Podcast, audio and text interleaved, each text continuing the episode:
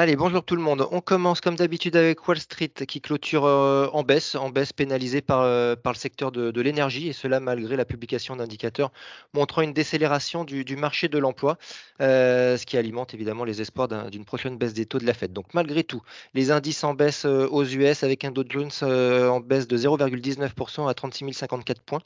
Le SPI, moins 0,39 à 4549 points et le Nasdaq, moins 0,58% à 14 146 points. Donc, côté macro, on le disait, les créations d'emplois dans le secteur privé, c'est l'enquête ADP qui ressort inférieure aux attentes, puisqu'on a 103 000 créations d'emplois contre 130 000 attendues. je rappelle que mardi, on avait eu le, rapport de l'emploi Joltz qui avait montré que les offres d'emploi avaient, chuté en octobre. Et on attendra vendredi, ce qui sera scruté avec attention, le rapport sur l'emploi du département du travail donc, sera regardé évidemment pour voir s'il confirme euh, les, deux précédentes euh, enquêtes, car les tensions sur le, marché du travail demeurent, euh, je le rappelle, l'un des principaux contributeurs à l'inflation aux US. Euh, le prix du pétrole, lui, qui a chuté d'à peu près 4% hier après les, stocks d'essence euh, aux US qui ont augmenté de façon plus importante que prévu. Euh, donc le, Brent perdait 3,51% à 74,49 dollars et le WTI moins 3,94% à 69,47 dollars. Et donc évidemment, ce qui entraîne les valeurs de l'énergie à la baisse. Outre les valeurs de l'énergie, on a eu bah, les, Big One hein, qui avaient, qui avaient porté les marchés ces dernières séances qui se sont retournés on a eu des prises de bénéfices sur Microsoft, moins 0,99%, Amazon, moins 1,60% ou encore Nvidia, moins 2,28%.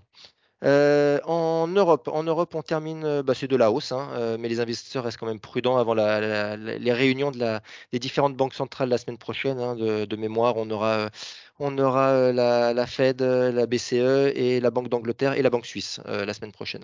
Donc ça sera regardé avec attention. Le CAC plus 0,66% à 7435 points, pile poil sur, le, sur la, les, plus hauts récents points résistance qu'on avait évoqué évoqué hier. Le FTSE plus 0,34% DAX plus 0,75%, Eurostock 50 plus 0,79% et Stock 600 plus 0,63%. Donc évidemment, les, chiffres de l'emploi US euh, confirment la, transmission de la, des taux de la Fed à l'économie américaine. C'est ce qui a, c'est ce qui a porté les indices européens. Euh, à savoir que selon les, dernières analyses, euh, on s'attendrait à un statu quo de la Fed la semaine prochaine concernant la, hausse des taux et euh, on pricerait une, baisse de 125 points de base sur l'année 2024. Donc ça c'est pour les dernières, euh, les dernières estimations. Côté micro, euh, Renault, Renault en tête du CAC 40 hier avec un plus 5,88%. Nissan ayant confirmé son investissement stratégique dans la division véhicule électrique du, du, constructeur français, pardon, Ampère.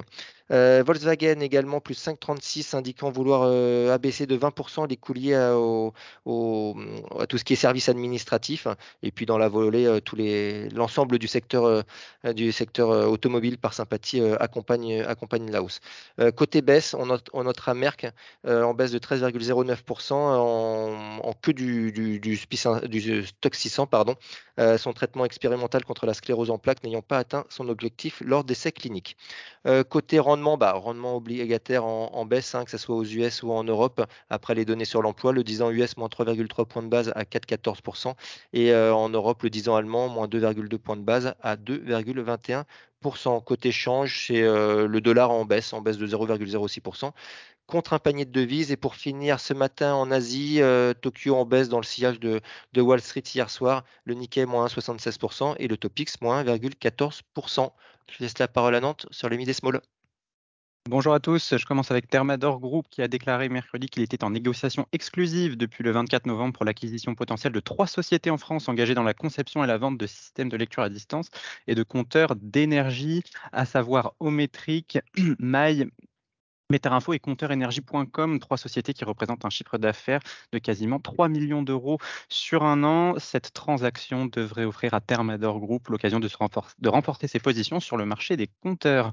J'enchaîne avec Voltalia qui a déclaré hier avoir acheté une participation de 55% dans la centrale solaire de Mosselbunken aux Pays-Bas, une opération qui a été réalisée au cours du premier semestre 2023 pour un montant de près de 10 millions d'euros. La centrale solaire de 60 MW a un contrat d'achat d'électricité de 15 ans.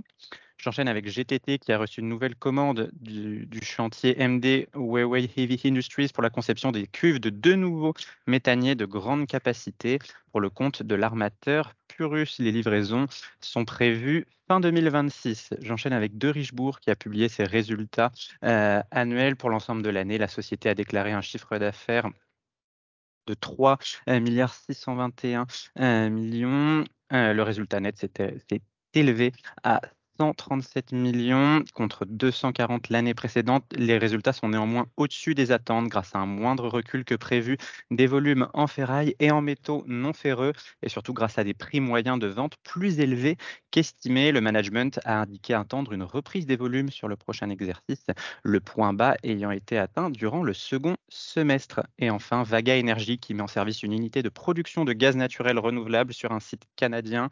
Le site devrait produire du biogaz pendant plusieurs années à partir de la dégradation des matières organiques contenues dans le site d'enfouissement, un projet qui a bénéficié d'une subvention de plus de 7 millions de dollars canadiens de la part du gouvernement du Québec. C'est tout pour Nantes ce matin. Merci Pierre.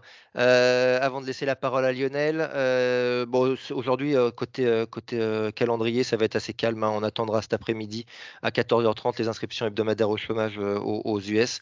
Et ça sera un petit peu tout pour les grosses annonces de la journée. Je laisse la parole à Lionel sur l'analyse technique du CAC.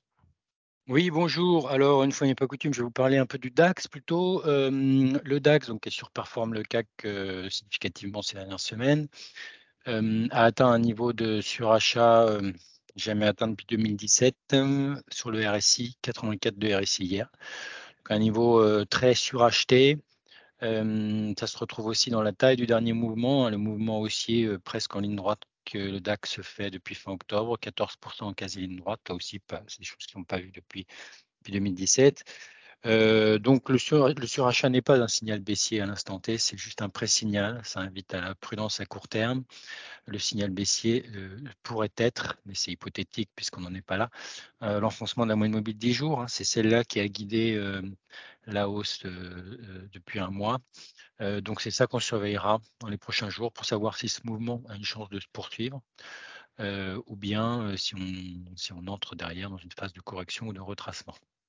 Surveillons la moyenne mobile 10 jours. C'est la même chose sur le CAC, même si elle est moins pentue. On surveille aussi la moyenne mobile 10 jours. le CAC aussi rentre en zone de surachat, mais beaucoup plus récemment et de manière moins prononcée. Bonne séance. Merci Lionel. Très bonne séance à tous et bonne journée.